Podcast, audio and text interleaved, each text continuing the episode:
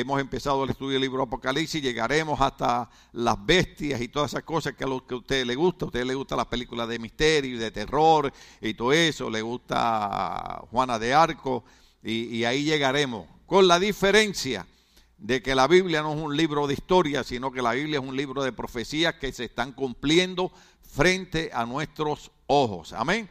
Gloria al nombre del Señor. Entonces, nos estamos quedando en Apocalipsis capítulo 2, verso 24, 29, en la promesa a Teatira. Ese era el mensaje final.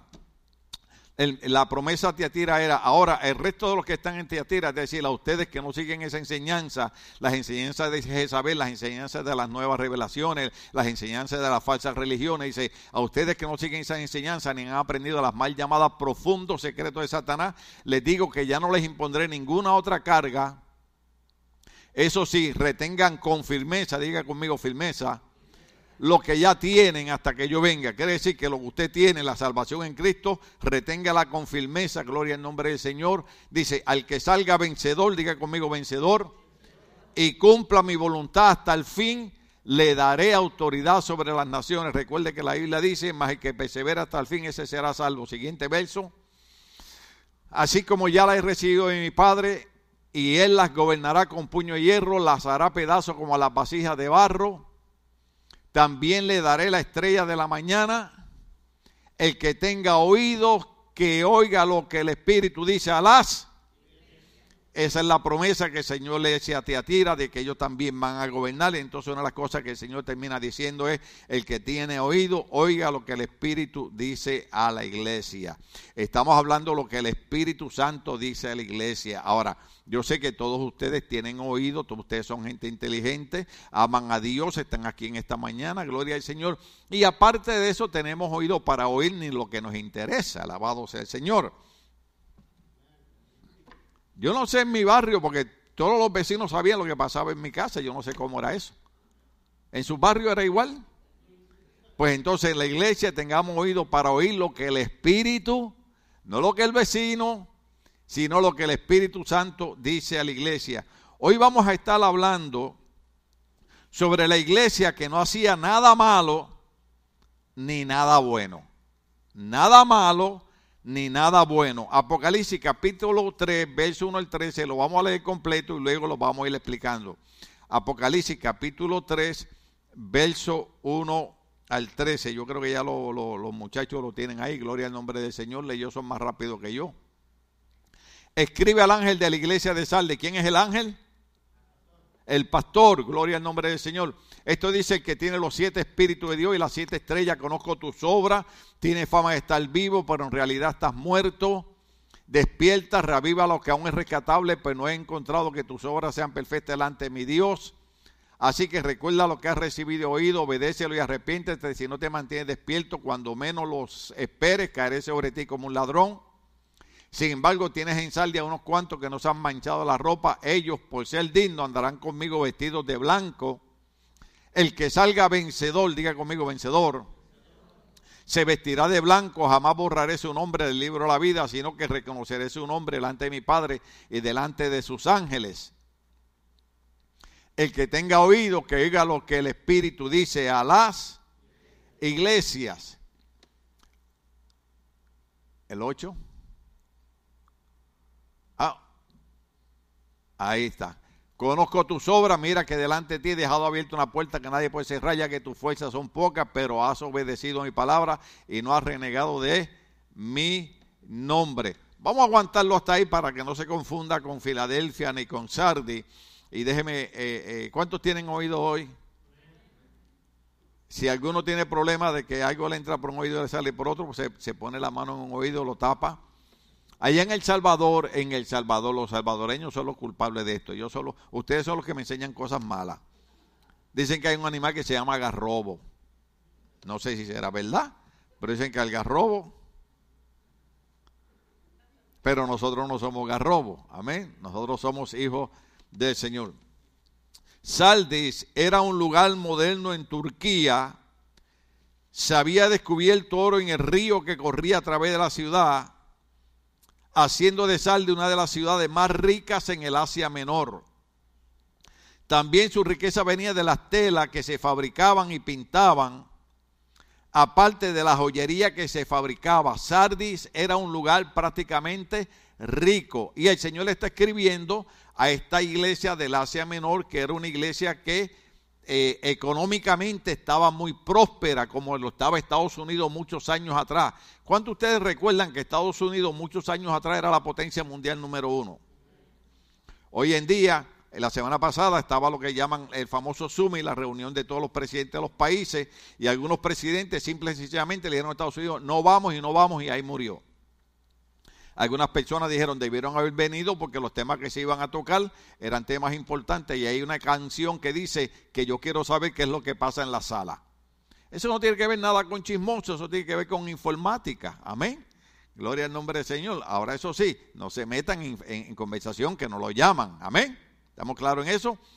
Pero eh, eh, eh, era, era un lugar rico como lo era Estados Unidos muchos años atrás. Saldi fue fabricado en una, dice, dicen las notas, en una meseta o en una montaña de 15 mil pies de altura. ¿Cuánto?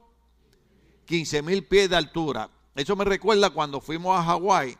Gloria al Señor, los que han ido a Hawái han disfrutado Hawái, pero más nunca como Puerto Rico, aunque Hawái es bonito, gloria al nombre del Señor. Me gusta la paz, la tranquilidad de Hawái, porque usted va cinco horas para atrás. ¿Usted sabe que yo he viajado al pasado?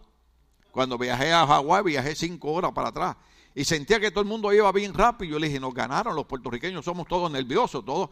Y aquella gente iban bien tranquilo y se sentía una paz y una tranquilidad, pero cuando fuimos a las playas dije nada como a las playas de Puerto Rico. Gloria al nombre del Señor. Lo siento por el anuncio, pero es verdad. Gloria al nombre del Señor. Entonces, eh, eh, eh, Sardis tenía una altura tan tremenda y cuando nosotros fuimos a, a Hawái, fuimos a un lugar que se llama la montaña del diamante. ¿Te acuerdas, Cindy?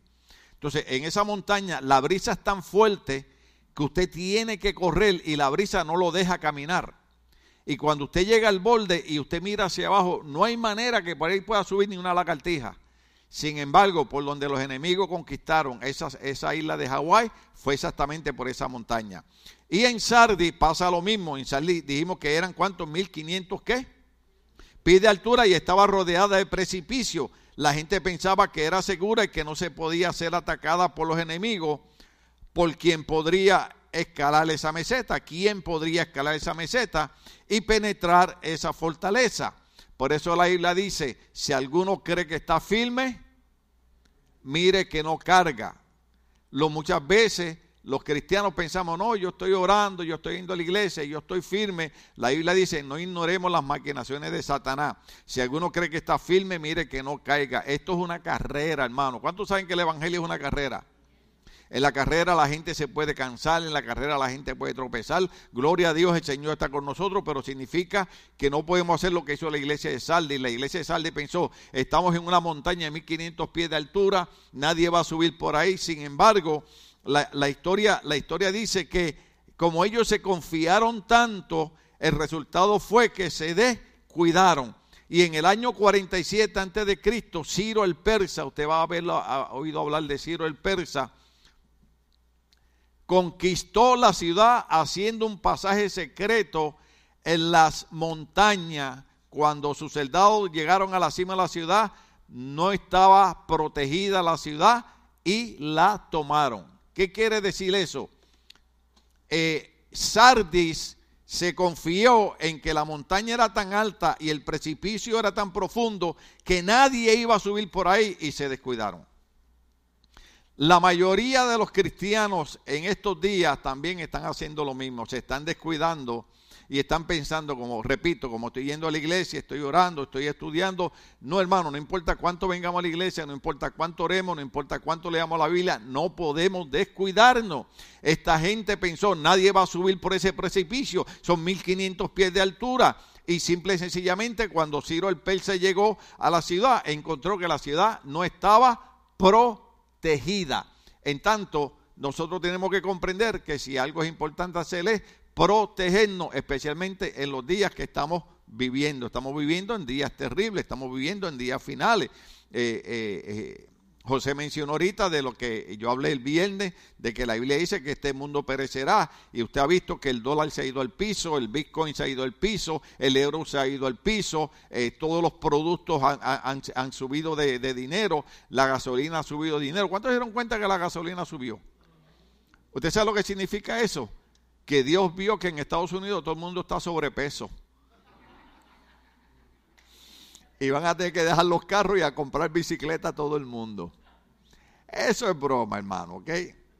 Déjeme decirle, para los gustos hicieron las colores. Yo, tenía eh, eh, los colores. Yo tenía un amigo eh, de, esos modernos de pelo largo que bailaba, usted sabe, música gogó y esas cosas.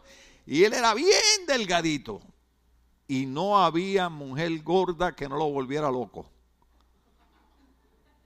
Yo iba con mi esposa a comer en un lugar que ya no me lleva. Encontré uno en Brea, pero dice, no, no, ni lo piense ni sueño. ¿Cómo se llamaba? Ferro. Y ahí íbamos a comer aquellos sándwiches, ¿cómo era que se llamaban? ¿Cómo? Philly steak. Eso que ella dijo. O sea, era un sándwich de carne con queso, hermano. Y había una gordita que cuando yo iba, yo la buscaba a ella. Y venía, me I help you? no, no, no, I want her to help me. Porque hay muchachas gorditas que qué amables son. Y hay flaquitas que se creen que se comen el mundo, creen que son Victoria's Secret. Ese es lo malo de estar en una iglesia donde el pastor es medio loco, ¿verdad? Gloria al Señor. Bueno, completo, alabado sea el Señor. Pero ¿qué es lo que queremos decir? Que muchas veces nosotros nos descuidamos y el enemigo toma ventaja de lo que estamos viviendo. La inflación ha subido de tal manera que mucha gente eh, ya casi no puede comprar la canasta diaria y esto está pasando en todos los países. El tomate, el aguacate, todo ha subido, gloria al nombre del Señor. Cuando yo estudié consejería familia hace como 25 años atrás, en, uno de los estudios hicimos, se descubrió que la mayoría de, los, los, que llaman senior, la gente viejita, se dieron cuenta, empezaron a investigar lo que compraban las latitas de comida de gato y comida de perro. Usted sabe que eso es la, la carne que sobra, que la hacen de comida de perro y comida de gato. Y descubrieron que ellos la estaban comprando para ellos alimentarse. Para comer comida de gato y comida de perro. Ojo aquí, que no sabemos si lleguemos a eso. Amén. Los soldados en Vietnam tenían que comer hasta pan con cucaracha.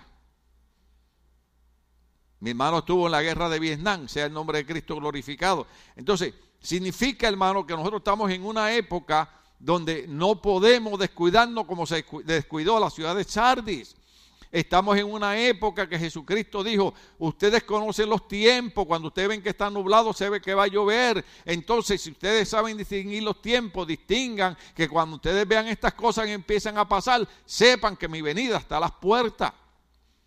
Entonces, una de las cosas más terribles que está pasando es lo que se llama la apostasía de la iglesia. Usted sabe lo que es la apostasía de la iglesia es el abandono de miles y miles de cristianos que le están dando la espalda a Cristo, le están dando la espalda a Dios, le están dando la espalda a la iglesia. Entonces eso es una señal de que el Señor está a la puerta. Bien dice la Biblia, muchos son los llamados y pocos los escogidos. Esperemos que cada uno que estemos aquí, yo creo que sí, estamos entre los escogidos. Entonces Sardi estaba eh, descuidada y vinieron los enemigos y la tomaron. Ahora, ojo aquí. Hay gente que le pasan cosas malas y a los tres años se les olvida lo que le pasó y vuelven a hacer lo mismo. ¿Cuántos saben eso? Entonces, la, ciudad la gente de Sardi debieron aprender la lección, pero no fue así, porque 300 años después, Antíoco el griego, ahora, ahora no es el persa, ahora, ahora es Antíoco, invadió la ciudad usando el mismo pasaje secreto porque lo descuidaron. Si yo como cristiano, mire, hay cristianos que han salido del alcoholismo y han estado 10 y 15 años sin tomar una cerveza y de la noche a la mañana cogen una bojachera. Yo he bregado con eso. Pastor, no vemos a la iglesia porque pequé. Le digo, mira, papá, ven acá. Simple y sencillamente te descuidaste, cometiste un error, tienes que fortalecerte, tienes que levantarte. Ahora es cuando más tienes que venir a la iglesia. Y, se levantan. Sea el nombre de, de Dios glorificado. Pero ¿qué significa eso? que si yo como cristiano tropiezo de una manera y caigo de una manera, entonces ese es el área que yo tengo que proteger. ¿Cuántos estamos aquí? Cuando un hombre, no, sigo acá, ahora lo digo, ay, cómo les gusta. Cuando un hombre que es casado o una mujer que es casada pone sus ojos donde no tiene que ponerlos, sabe que ese es el área que tiene que martillar. ¿Ah? Cuando hay gente que lo que le gusta es estar viendo películas satánicas. Ay, pastor, qué exagerado es usted. Yo cuando chiquito era fanático de Boris Karloff. ¿Usted no sabe quién es ese? Twilight Zone. ¿Cuántos se acuerdan? Yo me tiraba todo el maratón de Twilight son ocho horas diarias. Ocho horas, ocho horas. El Twilight son. Y, me gustaba todo ese misterio y todo. Entonces, hasta que me di cuenta que todas esas cosas, donde empiezan a trabajar es en donde. Porque lo que usted pone aquí, por eso es que me gusta la promesa que el Señor le da a Tiatira. Porque el Señor nos da promesa a cada uno de nosotros, pero si nosotros no pensamos en las promesas de Dios, entonces ¿cómo vamos a triunfar en la vida? A Dios no le importa qué apellido usted tiene, a Dios no le importa qué nacionalidad es usted, a Dios no le importa cuánto dinero usted tiene, a Dios le importa cuánto usted cree. Porque la Biblia dice que caminamos por fe y no por vista. No es que no vamos a tener problemas y dificultades en la vida, porque Jesús dijo, en el mundo tendréis aflicciones, más confía yo he vencido el mundo. Pero si no es creer que de alguna manera Dios nos va a llevar al otro lado. Por eso es que el salmo más común que usted se sabe de memoria, a veces no, no, no lo interpreta bien. Cuando el salmista decía, aunque yo ande en valle de sombra y de muerte. ¿De qué está diciendo? Estoy en momento de enfermedad. En una ocasión él dijo, mi alma está hasta el polvo de la tierra. Estaba en depresión clínica. Pero él dijo, alzaré mis ojos a los montes. ¿De dónde vendrá mi socorro? Mi socorro viene de Jehová que hizo los cielos y la tierra. Cuando él dice, aunque ande en valle de sombra y de muerte, dice, aunque ande en valle de sombra y de muerte, no temeré mal alguno porque tú estarás conmigo. Entonces yo quiero llenar mi mente de las promesas de Dios. Quiero llenar mi mente de la palabra de Dios. Quiero llenar mi mente de la positividad de Dios. Yo no quiero llenar mi mente de Drácula ni de, Frankenstein. Ni, no estoy hablando de ustedes, estoy hablando de los programas. Amén. Entonces, esto no es fanatismo religioso. Yo esta mañana grabé un pedacito, se lo tengo enseñado a mi esposa, de un coach que estaba hablando de ciertas cosas de México. El coach, eh, eh, eh, México ha dado buenos coaches. Y él estaba explicando una cosa y le digo, mira para allá. Este hombre se ha hecho famoso enseñando de una manera lo que dice la Biblia ¿Usted sabe lo que él dice? Él dice, para las personas que siempre están preocupadas, el primer paso es meditar. Y yo digo, el salmista David dice, mi meditación será en tu palabra de día y de noche. ¿Usted sabe qué es lo que hacía el salmista David? Meditar en la palabra de Dios y de día y de noche. Le hace un salmo diariamente, le hace un proverbio diariamente, le hace un libro cristiano. Métase en cosas cristianas para que usted vea cómo su manera de pensar y cómo su manera de actuar va a cambiar. Porque hay gente que triunfa en la vida, porque esa gente que triunfa en la vida cree que Dios los creó y que Dios los trajo a este mundo con un propósito de ser triunfadores. Cuando dice la quinceañera mi hija que usé el Salmo 139, donde Dios dice, mis ojos te vieron cuando te entretejí en el vientre de tu madre. Usted sabe que Dios es el que nos entreteje, nos, nos hace en el vientre de nuestras madres. Y Dios lo hace porque te crea con un propósito. A mí no importa si tú te peinas para atrás, para adelante, si usas tenis o no usas tenis. A mí lo que me interesa es que tú comprendas que Dios te creó para que tú fueras un vencedor y un triunfador en la vida. Hay luchas, hay batallas, pero la Biblia dice, si Dios es con nosotros, ¿quién podrá en contra de nosotros? Y Él está con nosotros en este día. Sea el nombre de Dios glorificado. Pero no podemos descuidarnos como hizo Saldis. ¿Vio, vio dónde, por dónde fue el problema? Me conquistaron y se descuidó. Entonces, Por eso es que antes la gente me criticaba, bueno, todavía me pueden criticar. En Puerto Rico decimos, a mí me resbala todo. Antes la gente me decía, oye, de que te metiste a esa religión. Pero mire qué cosa, mire qué cosa. Cuando yo no era cristiano, a mí me esperaban los muchachos. Y yo era el que decía, vamos a comprar un litro de Rondon Q, eso es licor. Y un disco de anís, y vamos a hacer chichaito. Suena fea la palabra, ¿verdad? Eh. Pero mire, y aquello, mire, a la media hora te ponía, que tú no sabes si estaba bailando bugalú, quebradita o qué. ¿Entiendes? Y hice esto, hice aquello, hice el otro. Entonces cuando vengo a los caminos del Señor, que mi cuerpo se limpia, mi mente se limpia, mi comportamiento se limpia, mi actitud cambia, porque yo era una persona violenta. Debbie, yo necesitaba anger management treatment. yo era, yo era violento. A mí no me puede. ¿Usted sabe eso de que la gente a la tercera o a la vencida? No, no, yo a la primera nos enjedábamos. A la primera. Yo tengo un hermano en silla de ruedas que me llamó esta mañana, mi esposa lo conoce, que está en silla de ruedas y tiene un genio. Que un día yo lo dejé que gritar y después le dije, mira, tú quieres que yo me vaya, yo me voy y nos olvidamos que somos hermanos o que él fue adicto a la heroína y todas esas cosas. Entonces, lo que la gente no entiende es que el Evangelio no es religión. El Evangelio es una relación con Dios. El Evangelio te cambia para hacerte un triunfador y un vencedor en la vida. Depende de la actitud que tú tomes. Cuando Moisés está frente al mar rojo y al ejército egipcio atrás, eh, eh, Moisés se pone a orar porque Dios le dice, ¿por qué estás clamando a mí? Extiende la vara, si te dice vara para que entienda que eso es autoridad y poder. Y vino Moisés y se atrevió a extender la vara y usted sabe qué pasó. El mar rojo se dividió en dos. Cuando Josué, cuando Josué estaba frente al Jordán, dijo, ¿dónde está el Dios de Moisés y el Dios de Elías? Y y se quitó el, manto de Elías y golpeó las aguas y el Jordán se detuvo y se abrió y cruzaron por entre medio. Eso es lo que Dios nos ha llamado a nosotros a hacer. No es que no hayan problemas, no es que no hayan dificultades, sino que cuando nos paremos frente a los problemas de dificultades digamos, ¿dónde está el Dios de Elías? ¿Dónde está el Dios de Moisés? Y sabe que Él te va a decir, estoy contigo todos los días de tu vida. El que cree todo es posible. Para el que cree todo es posible sea el nombre de Dios glorificado. Pero no podemos descuidarnos como hizo Saldis. Dice aquí, para el primer siglo después de Cristo, las murallas estaban en ruinas. O sea, yo quiero que usted sepa, eh, hay un estudio en, el curso de, de, la Universidad Teológica que se llama tipología, ¿verdad? Ciertas cosas que, que son tipo de algo, ¿no? Entonces, las ruinas de la ciudad de, la iglesia de Saldi indican la ruina de montones de cristianos.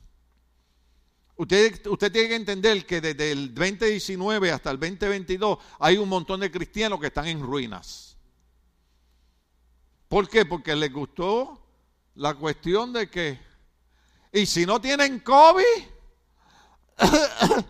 oh, pastor, no voy para la iglesia porque I, I think I got close to some.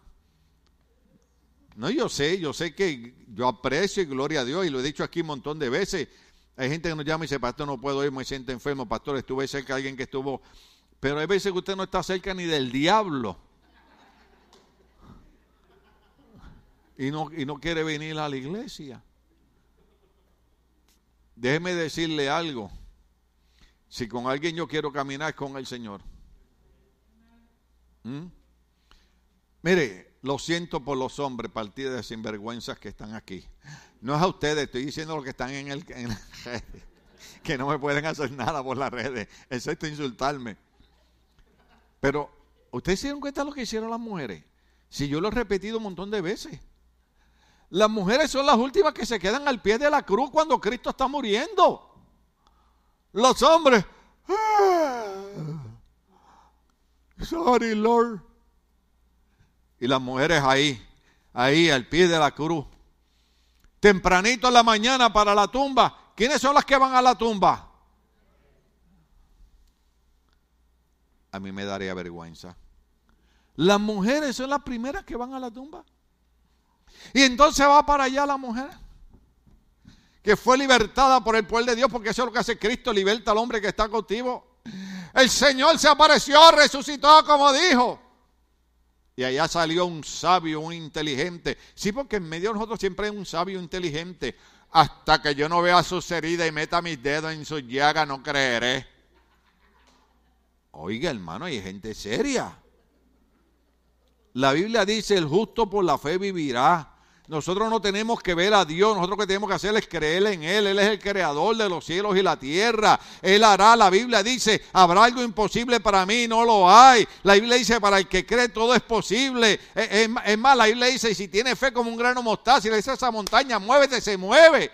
Lo que pasa es que tenemos que empezar a activarnos y activarnos y activarnos, hermano. O sea, el nombre de Dios glorificado. Y aquella mujer le resucitó y el hombre dice, hasta que no vean las heridas. Y el Señor, como no juega con nadie, se le apareció un día en el aposento alto. Y, espero que aquí nadie tenga ese nombre. Tomás. How you doing, boy? Ah, yes, I'm talking to you. Para que los gringos me entiendan. Eh, ven acá, papá. ¿Me? Yes, you. ¿Usted no le ha pasado así? Cuando usted sabe que usted es el que lo ha hecho y lo señalan y, hey, ven acá. Yes, you. Mete tus dedos aquí. Señor y Dios mío. Sí, porque me viste querido. Bienaventurados los que sin ver me han creído. Yo no tengo que ver a Cristo morir en la cruz, yo no tengo que ver su llaga, yo lo que tengo que creer que Él es el creador de los cielos y la tierra y que hoy está con nosotros Hoy Él está con nosotros. Sea el nombre de Dios glorificado. Bueno, por lo menos yo creo que Dios está conmigo. Porque, mire, yo, llegué del viaje, yo llegué del viaje. Toma atado, hermano. Toma atado, destruido. ¿Usted, alguna vez ha sentido que le han caído a palo? Que le duelen hasta las uñas, hasta el pelo. Yo llegué todo atado, hermano. Porque primero me fui para Yosemite Park. Para allá, usted sabe. Y yo estoy, mire, me falta un año, cinco meses para la gran celebración que vamos a hacer aquí. Los 70, acuérdese. Le estoy tirando una idea ya para que vaya juntando para el regalo. Es un pasaje para Europa, alabado sea el Señor. Eh, eso es broma. Pero júntelo. Eh, eh. Entonces, yo me creo que soy un chamaquito de 15 años, pues yo fui Boy Scout, yo fui cobito, Boy Scout, estuve en el ejército. Y usted sabe, cuando uno es joven, uno se come los cuatro vientos. Por eso ya los jóvenes, cuando critican a los viejitos, yo digo, tranquilo, tú llegas también. ¿Ah? ¿Sí o no? Los que estamos aquí ya de 60 para arriba, cuando éramos jóvenes, no nos comíamos a los cuatro vientos. En Puerto Rico usamos una expresión fea, decimos, nos comían a los niños crudos. ¿Ah? Entonces ya cuando tenemos 60 años queremos brincar la verja aquella que brincaban y nos quedamos a mitad. Y yo me voy para allá. Oiga, pero Dios me fortaleció. Agarró un palito de esos de Moisés, la vara de Moisés. Me acordé del hermano este que canta ese, con la vara de Moisés. Y yo y subí para aquí, subí para allá y me metí por las cataratas, por aquí, para allá. Y le decía a mi esposa, tómame foto nada más cuando me veo bien, no cuando estoy tirado ahí en el piso que no puedo respirar. Oye, hermano. Y fuimos y bajamos. Y de ahí mi esposa me dice, hay que preparar las maletas. Y digo, ¿cómo que hay que preparar las maletas? vamos para Guatemala. Digo, ¿cómo que vamos para Guatemala si acabamos de bajar del monte? Hermano, y me montan en ese avión. ¿Cuántos han ido a Centroamérica? Los vuelos salen tempranito. Salen a las 11.59 de la noche. Digo, si lo que falta es un minuto para el otro día. Mi esposa me dice, salimos el miércoles. No, eh, eh, el martes un minuto antes. Entonces usted trata de dormir en el avión, me tocó un viejito atrás, así como uno de ustedes. Que parece que era la primera vez que viajaba. Y el screen era de esos que usted lo toca, ¿verdad? Y usted lo puede tocar suavecito. Él era. Y yo tratando de dormir por la madrugada y páquete, páquete. Oiga, y dos veces, hermano, dos veces casi me sale la vieja criatura. Porque dos veces me quité el cinturón y me levanté, pero cuando vi que era un señor, le dije, no, no, hay que respetar la gente mayor, hay que respetarla. Dije, Señor, dame los frutos del Espíritu porque lo voy a... Este hombre va a llegar muerto allá a Guatemala. Pero parece que era que iba nervioso o algo. Y yo digo, qué bendición la mía. Y dije, estos son tramas del diablo para que yo no descanse. Llego a Guatemala, hermano. Entonces, cuando sale el sol, ya su cuerpo reavienta y está despierto. Y entonces mis cuñadas dijeron, vamos a comprar empanadas de manjar. Yo dije, alabado sea el Señor. Y mi esposa me dijo, alabado sea el Señor de qué? Y dije, no hay manjar para mí. Me dijo, no, para ti no, yo te voy a hacer lo tuyo acá aparte. Usted sabe lo que usted comiendo ese su comidita de dieta y viendo a alguien comiendo empanada de manjar de Centroamérica, hermano. Eso es como ir a la puerta del diablo como es unas pupusas allá en el San Salvador, ¿sabe? Que usted no se la pueda comer. No, yo comí, yo, yo comí en la puerta del diablo, comí, comí pupusa. Oh, sí. Yo me meto hasta en la casa del diablo a comer, alabado sea el Señor. Entonces, nosotros tenemos que tener esa, esa comprensión de que Dios nos creó y nos llamó no importa, repito, tu nombre, si eres flaco, si eres gordo, si eres bajo, si eres bajito, si eres blanco, si eres negro. A Dios lo que le interesa es que tú eres su creación, su obra perfecta y que Él quiere que tú entiendas que Él ha dicho que levantes tu cabezas y entiendas que Él está contigo. Es más que fíjese que uno tiende a caminar así, ¿se ha dado cuenta? Y una vez yo fui al doctor de la espalda y me dijo, tú estás caminando mal. Le digo, what's wrong with you, doctor? Me dice, no, no, no, no. You have to put your body straight. Así me dijo, pon tu cuerpo estrecho. Y me agarró por aquí, por aquí atrás. Y le digo, hey, cuidado, no me toque mucho. Oiga, y me dijo, tienes que caminar así con el pecho para afuera, así. Y yo le dije, bueno, la gente va que. Me dijo, don't, don't worry about what the people think about you. Your, your back is first. Entonces, por un tiempo estuve caminando así.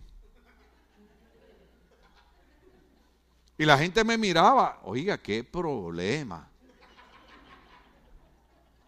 Qué creído es ese pastor, se cree que es mejor que nadie, míralo cómo camina. Y yo lo que estaba era cuidando mi espalda. Y sabe qué, es verdad, Dios quiere que caminemos así.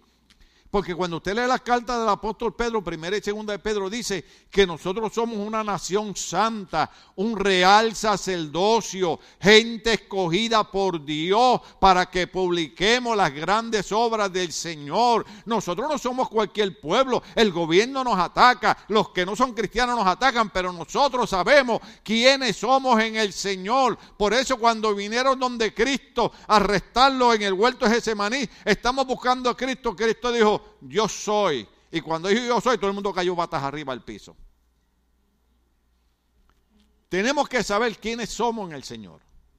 ¿Estamos aquí?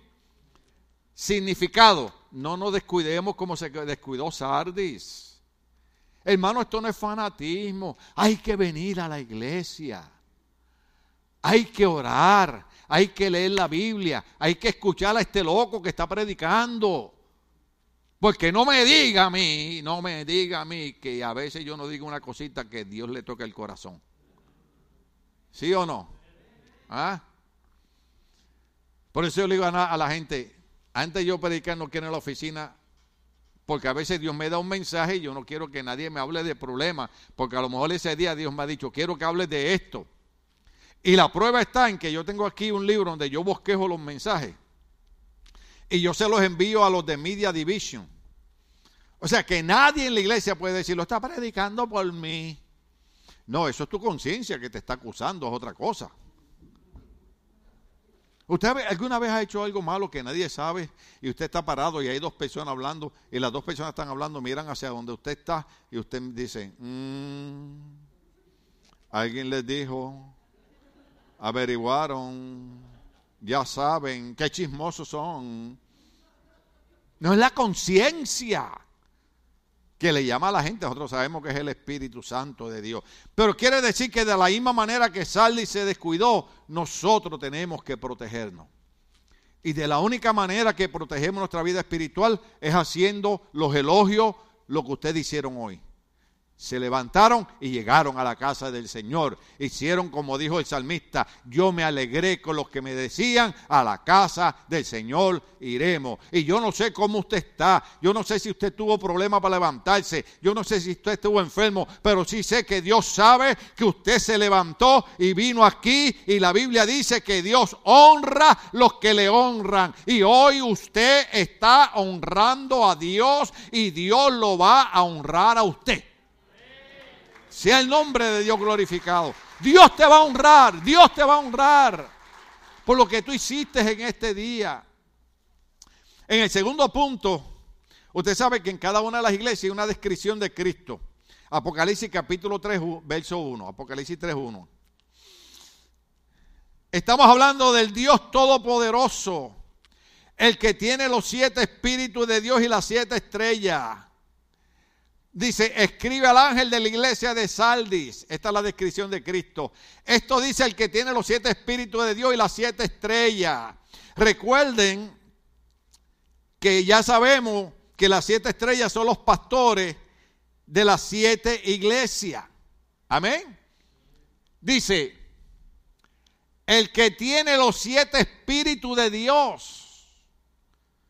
Entonces lo que queremos saber, ya sabemos que eh, el ángel de la iglesia es el pastor. Y ya sabemos que las estrellas son la iglesia, pero ¿cuáles son los siete espíritus de Dios? Porque esa es la descripción de Cristo. Entonces ahí tenemos que ir a Isaías capítulo 11, verso 2. Isaías verso 11, verso 2. Los muchachos son más rápidos que yo, alabado sea el Señor.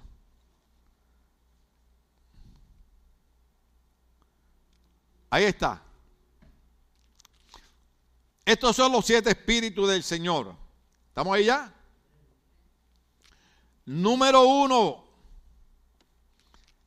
el espíritu del Señor reposará sobre él.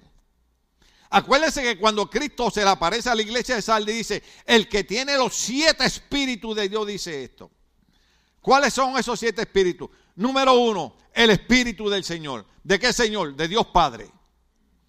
El primer espíritu que tiene Jesucristo es el espíritu del Señor. Número dos, ¿están ahí? Espíritu de sabiduría. Si alguien es sabio es Cristo, por eso yo le decía el viernes, hay que orar, hay que orar.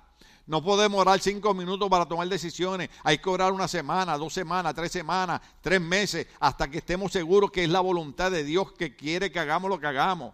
Hay personas que me dicen, pastor, voy a hacer esto porque estuve orando. ¿Cuánto oró? Oh, esta semana oré como diez minutos. Hoy en diez minutos Dios te habló. Mira, hermano, nuestras emociones nos engañan y nos traicionan. ¿Estamos aquí todavía? Entonces, tiene el Espíritu del Señor, tiene espíritu de sabiduría. ¿Están ahí conmigo? Gloria al nombre del Señor. Dice, espíritu de entendimiento. Espíritu de qué? De consejo. Proverbio dice, en la abundancia de consejeros hay seguridad.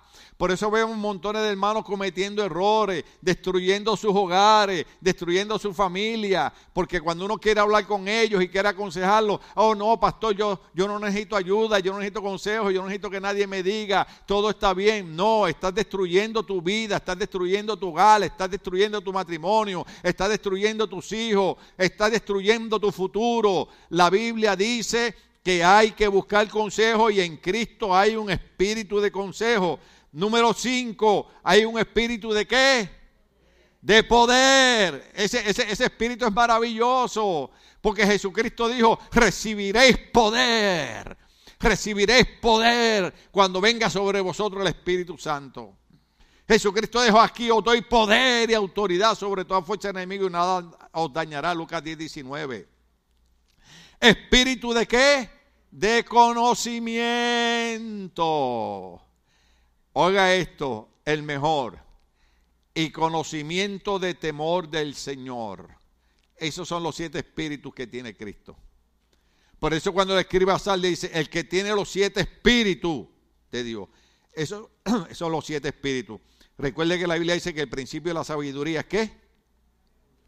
El temor a Jehová es el principio de la sabiduría. Sabiduría no es saber más que nadie. Sabiduría es que usted sabe cómo hacer las cosas. Mi mamá decía, hijo no es vivir, es saber vivir. ¿Cuántos estamos aquí? El salmista David salía a guerras, Dios lo oraba y Dios le decía, entra por aquí, entra por allá. Había otra que el Señor le decía, haz paz porque no la vas a ganar. Sabía vivir la vida. ¿Por qué? Porque cuando nosotros tenemos temor de Dios, buscamos la sabiduría del Señor. Entonces, esa es la descripción de Cristo. Cristo posee todos los atributos del Espíritu Santo. Y la buena noticia es que cuando recibimos a Cristo, recibimos ese mismo Espíritu. Efesios capítulo 4, verso 30. Eso es una buena noticia. Mire lo que dice. No agará bien al Espíritu Santo de Dios, con el cual fueron sellados para el día de la redención. Efesios 4:30 dice que nosotros fuimos sellados con el Espíritu Santo de Dios para el día de la redención. Quiere decir que el mismo espíritu que tiene Cristo es el mismo espíritu que tenemos nosotros. Por eso es que yo los molesto tanto, por eso es que le digo, venga a la iglesia, ore, lea la Biblia, busque de Dios, apártese de la gente que no quiere de Dios, porque Dios quiere que usted camine lleno de esa unción del Espíritu Santo, que usted tenga los siete espíritus de Dios también, porque cuando usted fue salvo, cuando usted recibió a Cristo como Señor y Salvador de su vida, usted fue sellado, sellado con el Espíritu de la redención, eso quiere decir con el Espíritu Santo. ¿Sabe lo que quiere decir eso? La buena noticia, que usted es propiedad de Cristo. Ah, a mí no me importa lo que la gente piense. Yo soy propiedad de Cristo. La gente puede hablar de mí lo que le la gana. Mire, no importa cuán bueno usted sea. Lo digo. Alguien siempre habla mal de usted. ¿Sí? No somos moneda de oro para caerle bien a todo el mundo. Si yo voy con saco y corbata, ay, mira lo que he creído con saco y corbata. Si vengo sin saco y corbata, qué irrespetuoso es. La gente no hay cómo agradarlo. Por eso es que en Puerto Rico hay una canción que dice, vive tu vida contento y así vivirá muy bien, que si te apuras te mueres y si no te apuras también. La gente de Puerto Rico son locos todos. Alabado sea el Señor. Entonces, los atributos de Cristo es que Él tiene los siete espíritus de Dios. Y la buena noticia es que nosotros tenemos ese espíritu. 2 Corintios capítulo 1, verso 22. Segunda Corintios 1:22, ya estamos ahí. Dice, oh, yo no sé usted, pero a mí me emociona esto. No sé yo. Ahora déjeme explicar algo. Lo he dicho un montón de veces en 35 años, lo voy a repetir. ¿Ustedes recuerdan los reyes antes que tenían un sello? Por ejemplo, este sello que yo tengo aquí tiene el emblema de la iglesia, dice Ministerio Logos. ¿Ok? Mi cuñado me lo arregló porque como rebajé, predicando dos veces se me salió. Y ahora cuando fui a Guatemala, como él es joyero, me lo arregló. De hecho, los que se van a casar, mis cuñados venden cosas de, matrimonio y esas cosas. Eso es gratis el anuncio, alabado sea Dios. Entonces, cuando los reyes ponían el sello sobre el barro, ¿se acuerdan? ¿Lo han visto en las películas? Ni los mismos reyes podían violar la ley que ellos sellaban nos selló como propiedad suya. ¿Usted me está entendiendo lo que estoy diciendo? Piense de mí lo que usted le dé la gana. Esto es lo que yo pienso de mí. Dios me selló como propiedad suya y puso... ¿Cuáles eran los atributos de Cristo? El que tiene los siete espíritus de Dios. Hablando de la salde, ¿verdad? Y puso su espíritu en nuestro corazón. Oh, es que a usted no le emociona, pero a mí sí. 48 años en Cristo y todavía me emociona esto.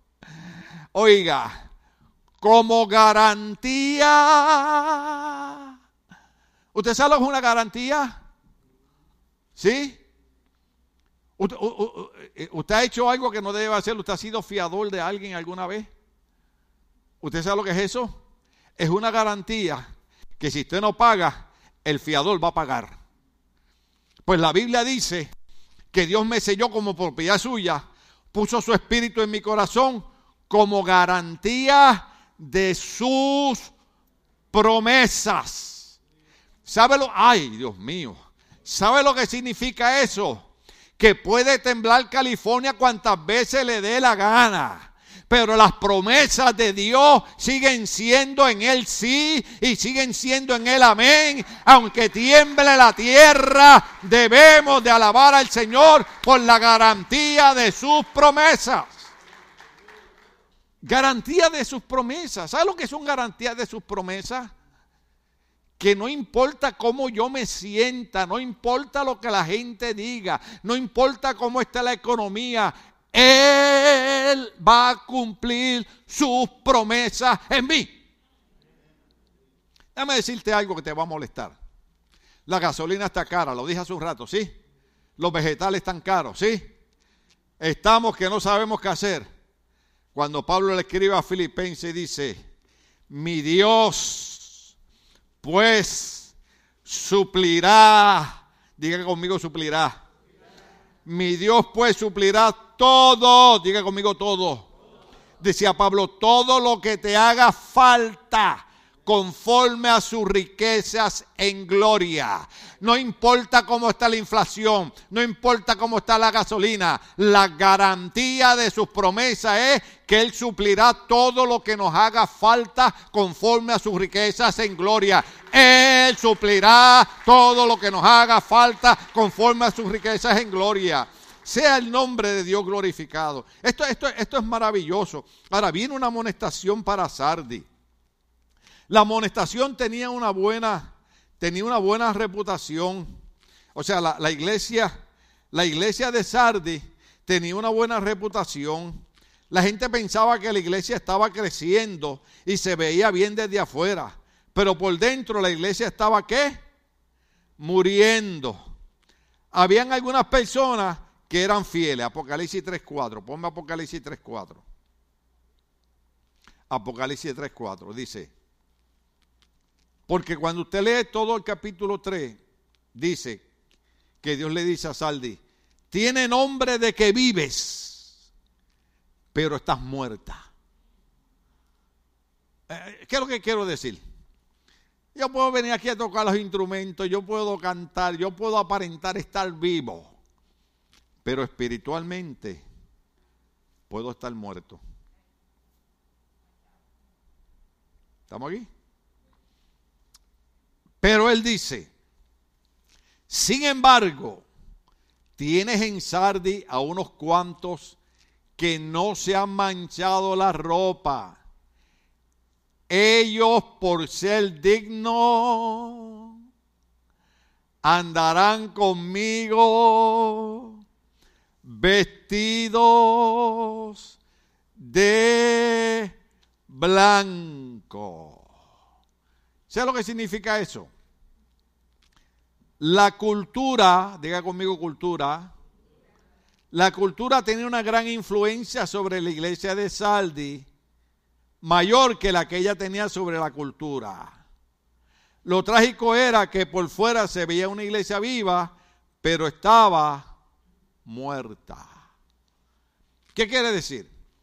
Que la iglesia, en vez de ser una influencia positiva sobre la cultura, la cultura estaba haciendo una influencia negativa sobre la iglesia.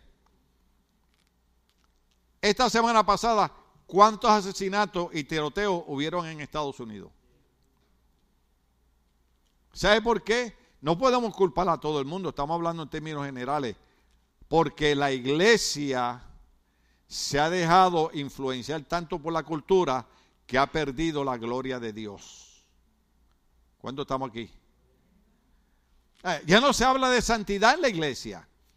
Ve, el Señor dice, pero tienes a unos ahí que no han manchado su ropa, son dignos, ellos andarán conmigo vestidos de blanco. Pero hoy en día la mayoría de las iglesias es un relajo, es un juego, es un club.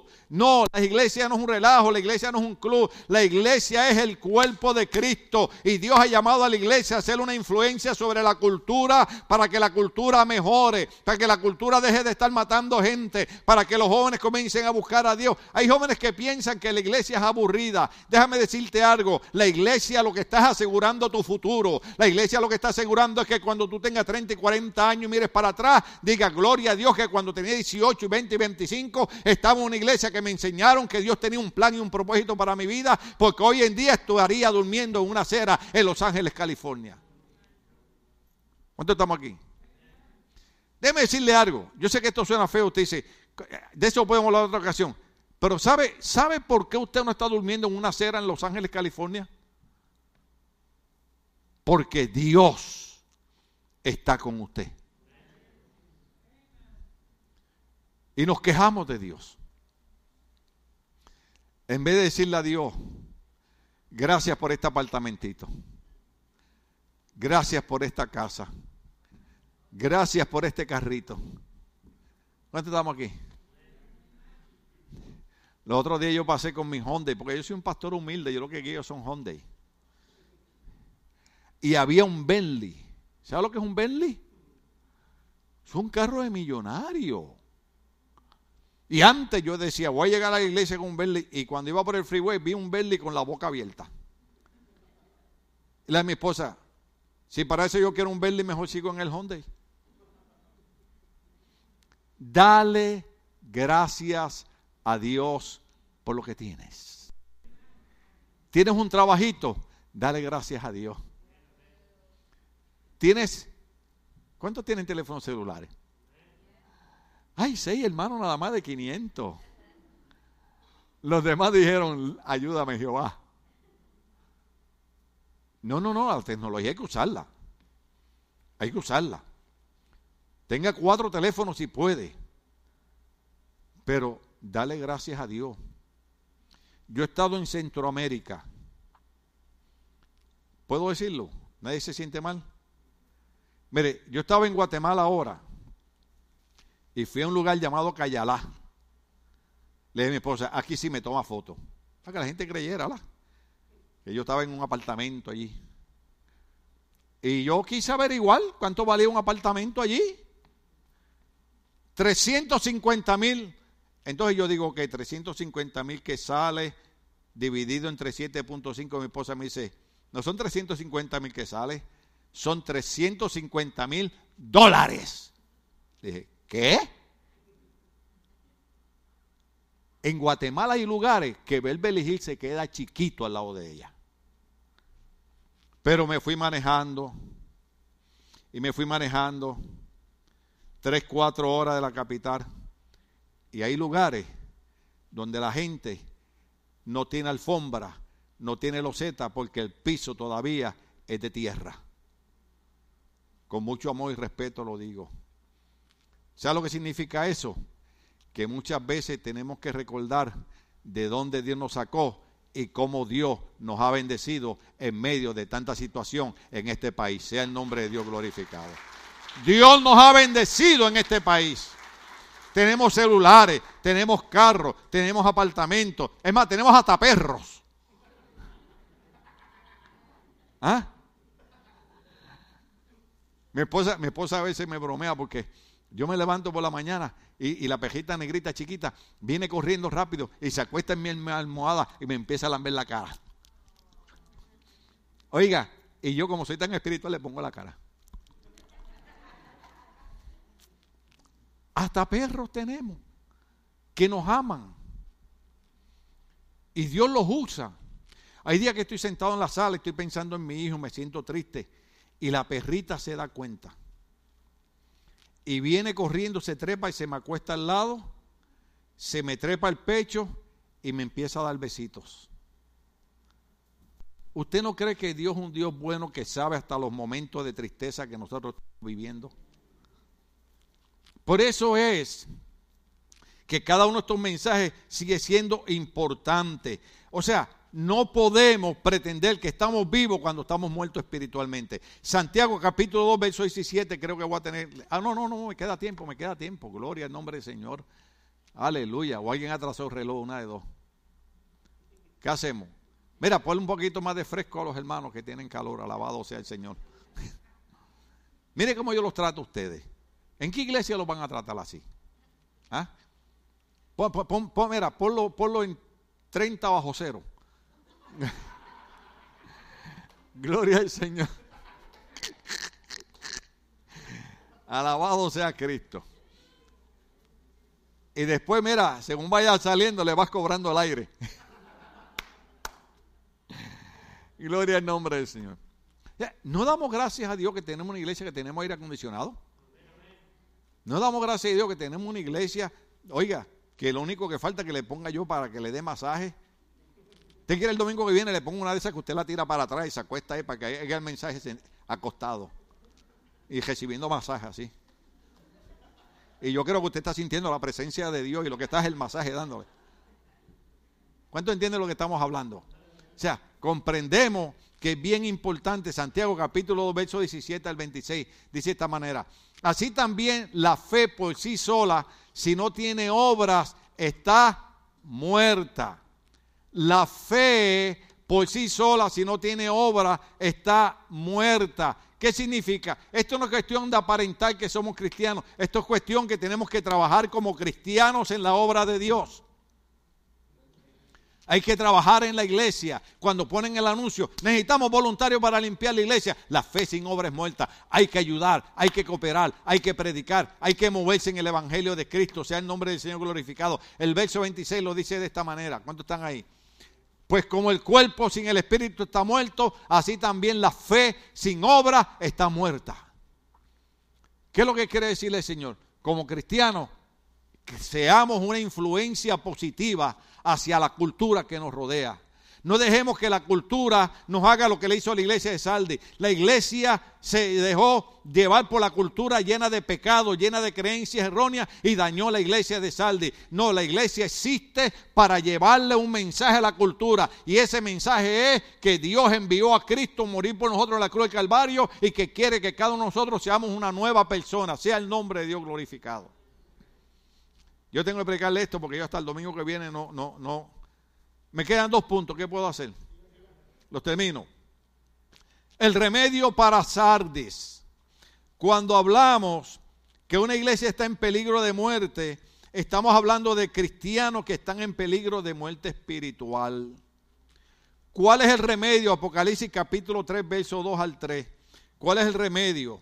Hay cuatro correcciones o cuatro remedios, capítulo 3, verso 2 al 3.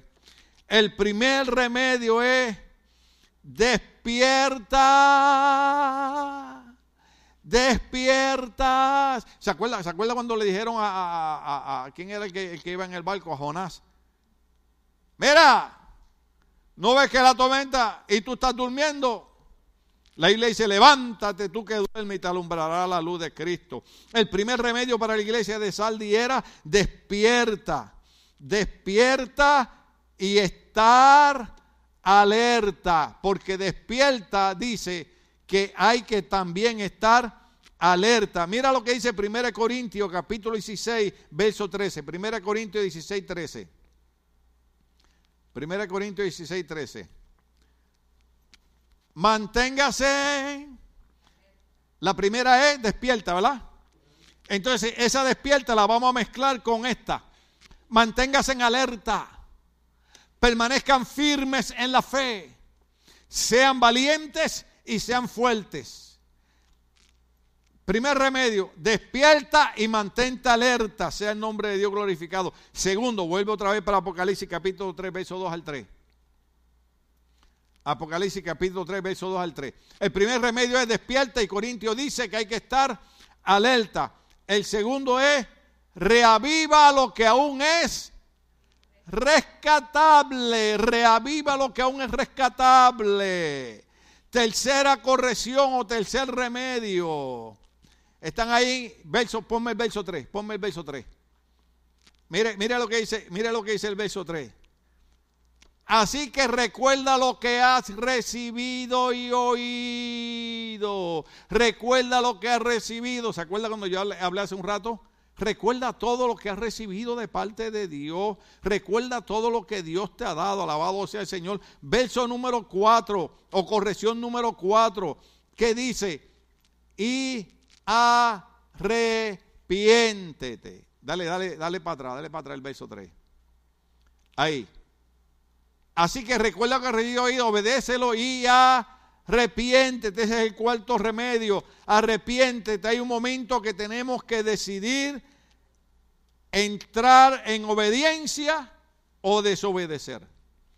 Son los cuatro remedios para, para que la iglesia entienda qué es lo que Dios quiere con ella. Y el último punto es, capítulo 3 de Apocalipsis, versos 4 al 6, la promesa a Saldis. La promesa Saldi dice aquí, oh, aleluya, esta parte a mí me encanta.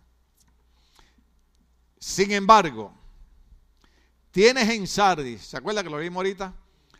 A unos cuantos que no han manchado la ropa, ellos por ser dignos andarán conmigo vestidos de blanco, verso 5. El que salga qué? El que salga qué? El que salga qué? El que salga vencedor se vestirá de blanco jamás Diga conmigo jamás. Jamás borraré.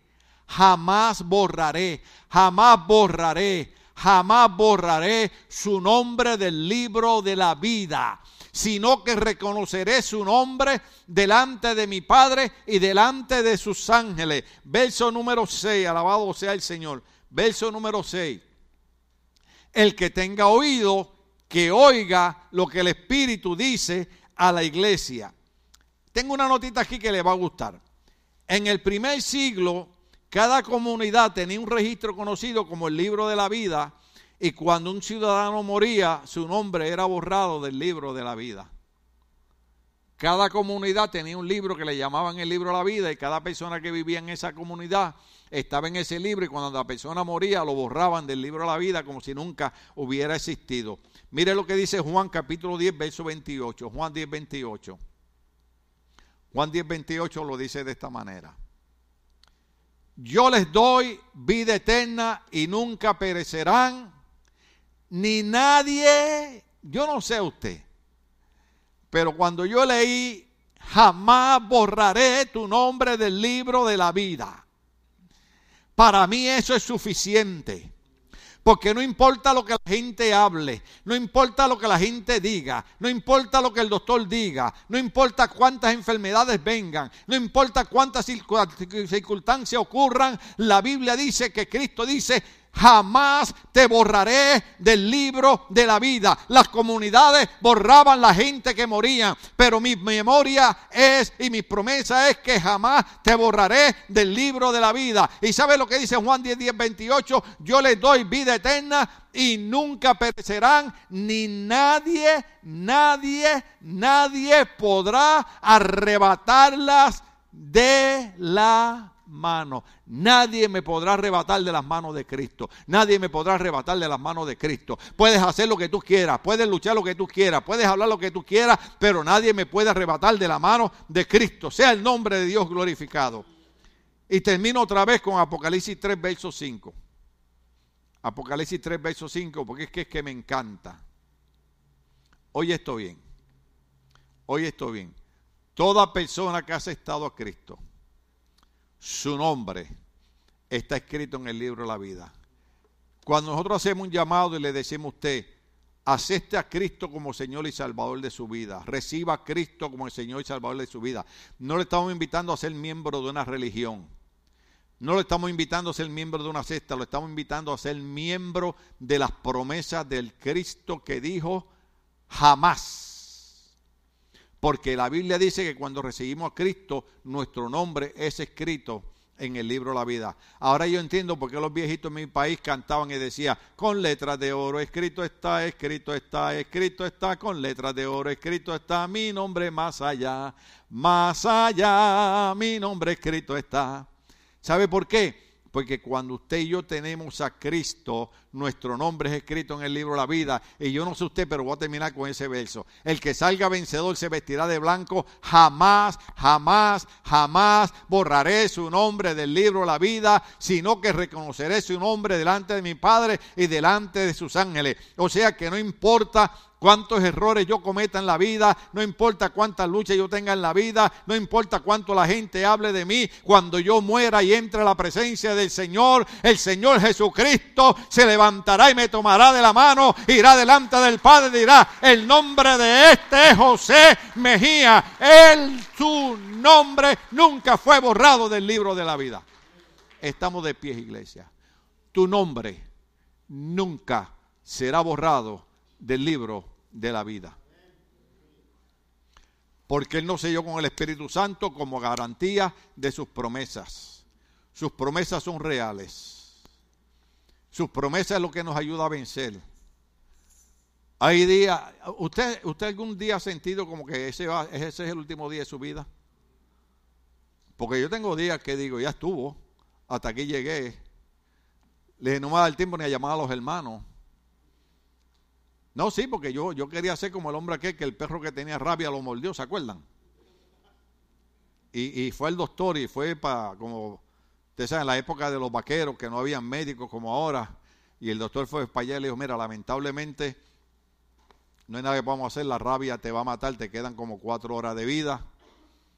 Si quieres escribir algún testamento o algo, tus últimos deseos, y el hombre empezó a escribir, escribir, escribir, escribir. Y el doctor regresó como a las dos horas y dijo, ay, qué bueno que estás escribiendo tu testamento. Y el hombre dijo, no, yo estoy escribiendo los nombres de los que voy a morder antes de morirme.